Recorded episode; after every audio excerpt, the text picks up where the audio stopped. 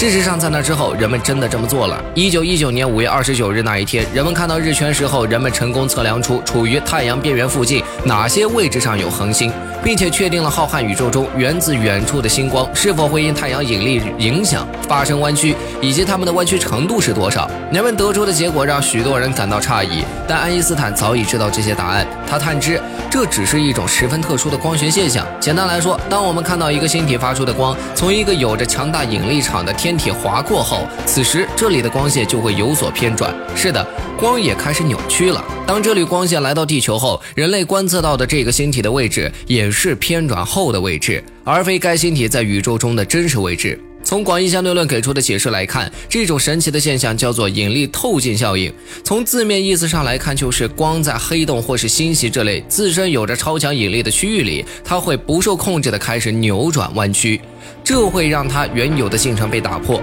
使得光会像凸透镜般显得十分弯曲。通过引力透镜效应，科学家们能够清楚地看到，来自后方星系的光在前进时会呈弧形经过另一个星系团。这意味着我们可以通过这种现象看到宇宙中某些星系后面被遮挡住的星系，或者是人类无法直接观测的神秘黑洞，亦或是不具备任何辐射的暗物质。而引力透镜这种奇特的现象，也为我国已经顺利交付的高精度铷原子绝对重力仪的研究提供了有力的信息。我们下期再见。